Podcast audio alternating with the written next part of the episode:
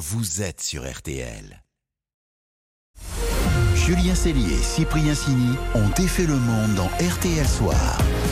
18h41 minutes, on va donc défaire le monde maintenant avec Cyprien Sini, Isabelle Choquet, Laurent Tessier, l'info différemment, autrement jusqu'à 19h. Pouvons-nous connaître le menu Cyprien?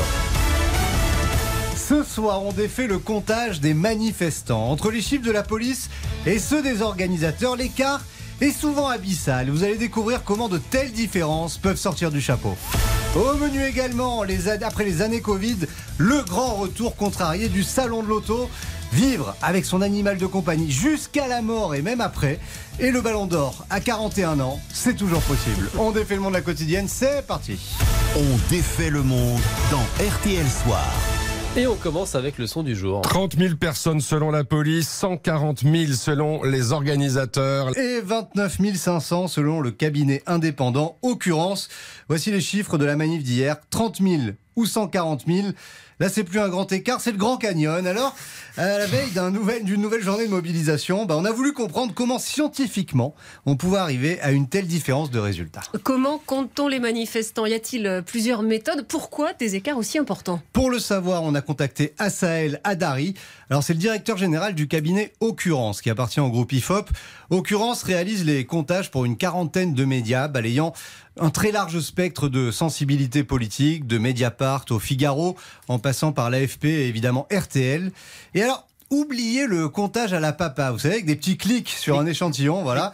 Là, on est sur de la technologie de pointe. On a introduit une vision technologique, c'est-à-dire un système de comptage avec un capteur qui crée une sorte de ligne virtuelle sur le boulevard. Je précise, qui permet aussi de couvrir les deux trottoirs. Et donc, toute personne qui coupe ce champ virtuel est comptée sur toute la durée. C'est pas un échantillon, c'est sur toute la durée de la manifestation. On était euh, rue du Faubourg Saint-Antoine. En hauteur, on est souvent entre le troisième et le Euh, on est toujours quasiment dans un hôtel. Et donc, elle est passée de A à Z sous nos fenêtres. On ne fait pas du tout de reconnaissance faciale. Une personne qui passerait plusieurs fois ou des policiers en civil, des journalistes ou des badauds sont comptés comme des manifestants. Comment on est sûr que ça fonctionne, cette technique -là? Alors, parce qu'elle a été testée et surtout approuvée par différents médias au cours d'une expérience assez fastidieuse. On a pris une vraie manifestation et un média euh, télé a filmé la manifestation dans son exhaustivité en mettant la caméra à côté de notre capteur. Donc, euh, on s'est tapé, si vous me permettez l'expression, à peu près 8 heures, image par image, de recomptage euh, à la main. Tous les chiffres des médias arrivaient dans un intervalle de 6%. C'est une technologie française d'une société qui s'appelle Eurecam. Eurecam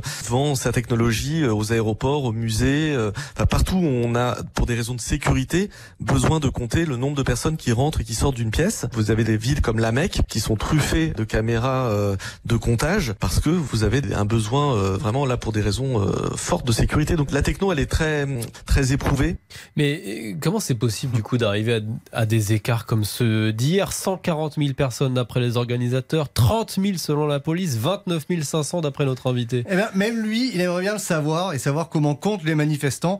Mais dans ces écarts, il y a quand même une certaine constante quelle que soit la cause. Et on voit que là, on est sur quelque chose qui est idéologique, politique, mais qui n'est plus scientifique. Je ne fais qu'une seule chose, c'est de demander aux organisateurs de me dire comment ils sont arrivés à 140 000. Sur la quasiment 50 manifestations que l'on a comptées, on est euh, en moyenne au-dessus de la police aux alentours de plus 15%. On est souvent, on compte souvent un peu plus de monde, mais on est en moyenne à 220% en dessous du chiffre des organisateurs, quels que soient les organisateurs. Des manifestations euh, climat, des manifestations euh, qu'on pourrait dire de droite, des manifestations qu'on pourrait dire de gauche. Je pense que quand vous êtes dans une manifestation, vous pouvez avoir le sentiment qu'il y a beaucoup de monde, mais le ressenti, c'est pas la science. Voilà. Le ressenti, c'est pas la vérité mesurée. C'est comme pour les températures. Il y a le ressenti et le réel, et il faut bien retenir que systématiquement, les organisateurs, quels qu'ils soient, ben, se voient beaucoup plus nombreux que ce que donne la méthode scientifique. Bon, on attend les chiffres des manifs de demain. Maintenant, on devrait les avoir dans la, soirée. On pourra comparer les écarts. Il y aura débat encore, en avis. Voilà, ça vous amuse beaucoup, j'ai l'impression. RTL.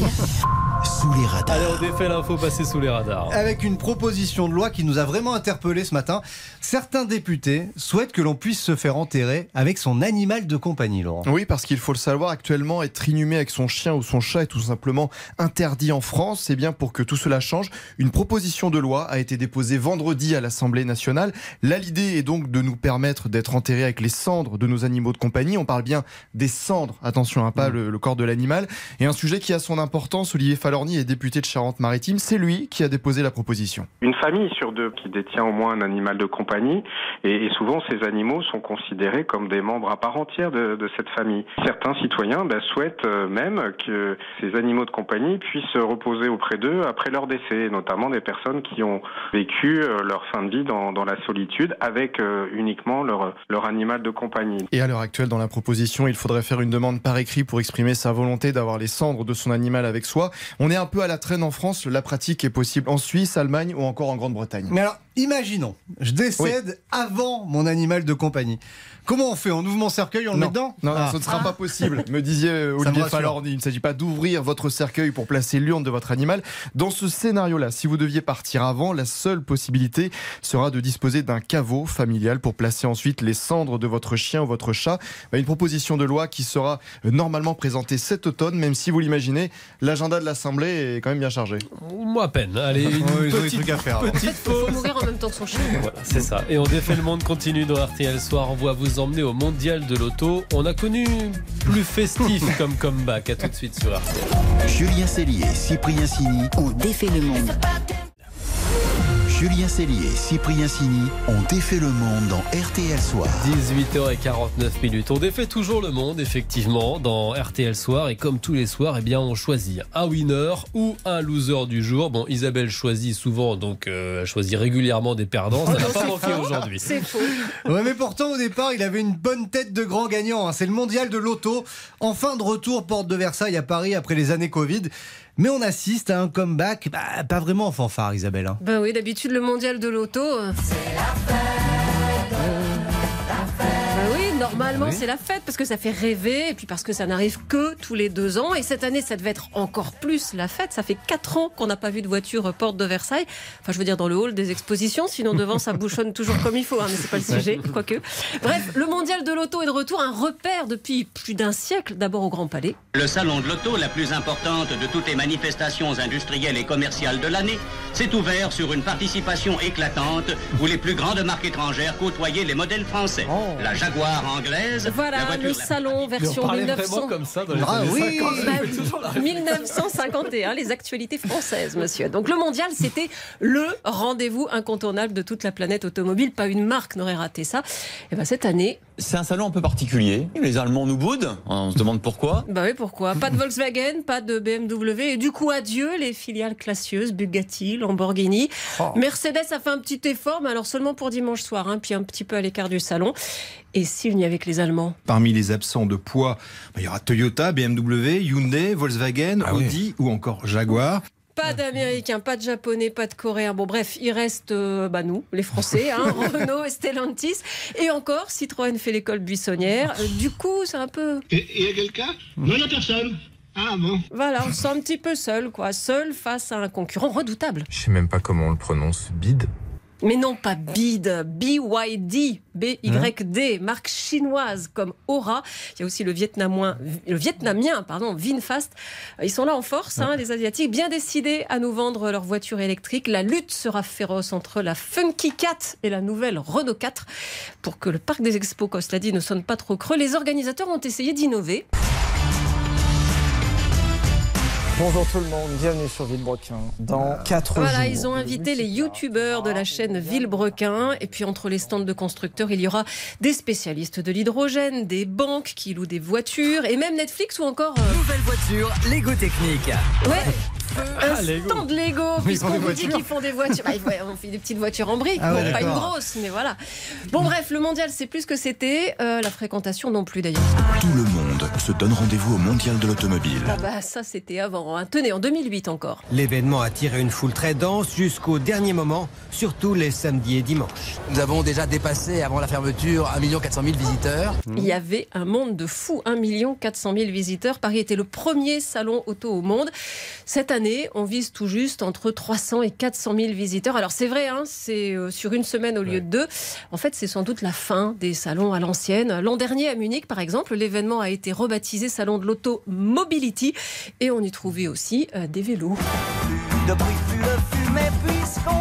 On parlera Voilà, c'est demain simple, le salon de soir, l'auto quand on va à pied. euh, demain soir dans l'émission, on parlera de l'avenir de la voiture, de la voiture électrique, de mobilité avec notre invité qui sera le patron de Renault, Ah. Luca Demeo, à 18h15 demain dans RTL Soir. Le match des infos pour briller. Le match, la solide Isabelle face à Laurent qui rêve d'une remontada. solide. Qui a ce soir la meilleure info pour briller au dîner Ah, on tient toujours les scores. hein. Isabelle mène 17-12 à l'aube de cette huitième semaine de compète. C'est chaud quand même. hein. Ah oui, Et oui. Laurent ce soir mise tout bah, sur le ballon d'or, bien sûr. Oui, mon info pour briller, c'est que le joueur le plus âgé à avoir remporté ce fameux ballon d'or avait 41 ans. Il s'appelle Stanley Matthews. Oui, il avait encore les jambes. Respect.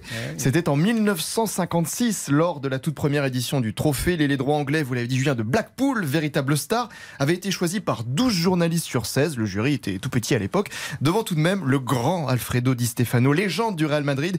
Donc Karim Benzema se rassure. Si dans un scénario improbable, mais vraiment improbable, il ne remportait pas le ballon d'or ce soir, il aura encore bah, cette année pour aller soulever le trophée. Tranquille. Plus il vieillit, meilleur il est. Donc euh, Isabelle, c'est à vous. Elle a choisi de briller avec l'homme au centre de l'actu en ce moment, Patrick Pouyanné. Oui, et mon info, c'est que le patron de Total a eu besoin de quelques cartons rouges dans sa vie. C'est pas du foot. Je m'explique. De l'avis général, Patrick Pouyanné a ce qu'on appelle un gros tempérament. Euh, Quand il dirigeait la branche raffinage de Total il y a une dizaine d'années, il piquait des colères à faire trembler les murs. C'était un problème et il le savait. Alors il a mis au point une stratégie euh, dans les réunions. Son secrétaire général avait toujours un carton rouge et un carton jaune dans sa poche. Et quand il sentait que le boss commençait à monter les tours, eh bien il les sortait discrètement et ça faisait retomber la pression. Alors, par la suite, Patrick Pouyanné a pris un coach pour apprendre à, à canaliser ses émotions. Aujourd'hui, à ce qu'il paraît, les colères sont de plus en plus Pas rares. mal le carton rouge. Vous devriez les prendre pour euh, mes colères dans les. Ah, Je suis ah un bon un peu J'ai cru que vous alliez tendu dans les, dénoncer. dans, dans les couloirs. Bon, moi je donne le point à Laurent ce soir. Mais oui, c'est Ah oui, donc football. vous aimez mon carton rouge J'aime bien, mais Stanley Matthews, football, euh, ça me rappelle les livres du foot que Je- je, feuilletais quand, hein. quand j'étais enfant. Allez, RTL Soir continue dans quelques secondes avec votre journal et puis on va défaire votre monde, solidarité, humanité et pâtisserie, juste après ça. On défait le monde. Julien Cellier, Cyprien Signy. Julien Cellier, Cyprien Signy ont défait le monde dans RTL Soir. Bonne soirée, juste avant votre journal, on défait toujours votre monde et vos projets maintenant dans RTL Soir. Place désormais à une leçon de gourmandise et d'humanité, Laurent. Avec Sandrine, elle est chef pâtissière et elle anime des ateliers et élabore des recettes adaptées pour les personnes atteintes de cancer. Bonsoir Sandrine. Bonsoir Laurent. À quel moment avez-vous eu l'idée de vous lancer dans cette activité professionnelle? Oh, il y a à peu près deux ans et demi maintenant, euh, sur mon ancien poste, en fait, où je ne me sentais plus à ma place, euh, juste avant euh, le Covid. Et puis, euh, voilà, j'ai négocié mon départ et je me suis lancée euh, dans cette nouvelle orientation euh, santé et la mise en place des ateliers dans les structures de santé en cancéro. Mais alors, vous étiez pâtissière ou pas du tout Rien à voir? Si, si, si, j'ai une, euh, je suis chef pâtissière et euh, depuis plusieurs années, j'ai un parcours dans la pâtisserie de restauration gastronomique et étoilée. Qu'est-ce qui vous a poussé à, à vous tourner euh, vers cette spécialité, entre guillemets? Tout d'abord mon AVC oculaire en 2018 et euh, dans la continuité mon meilleur ami chef qui m'a annoncé qu'il avait un cancer. Donc je me suis intéressée à la cancérologie, euh, la pâtisserie, les sucres, la nutrition et puis ça s'est fait naturellement. Et alors, qu'est-ce qu'ils ont de particulier, vos desserts Alors en fait, mes desserts, ils sont vraiment euh, travaillés euh, sur leur composition nutritionnelle, euh, le goût aussi également euh, les textures euh, via euh, leurs ingrédients donc travail sur l'index glycémique par les farines par les sucres réduction des matières grasses. Voilà tout un travail assez complexe pour pouvoir justement bah, répondre aux effets secondaires des personnes qui sont en traitement médicaux en cancéro ou même atteints de d'autres maladies chroniques. Et vous, vous exercez où En fait, vous allez dans les services de cancéro ou euh, Exactement. Dans différentes structures sur Paris, de France, même même dans toute la France, j'ai envie de dire. Et euh, j'interviens principalement à l'Institut Raphaël, situé à Levallois-Perret, et où j'exerce aussi mes propres activités pour mon entreprise Sympathisserie Santé. Et Voilà, Sandrine pâtissière euh, au service des patients atteints de cancer. Merci à vous, Sandrine. Bonne soirée. Merci infiniment à vous. Bonne soirée à vous également. Au Merci revoir. beaucoup, au revoir. Au revoir Sandrine et merci à vous les amis dans Défait le Monde. On se retrouve demain 18h40 pour de nouvelles aventures dans demain. RTL À Soir. demain. À demain.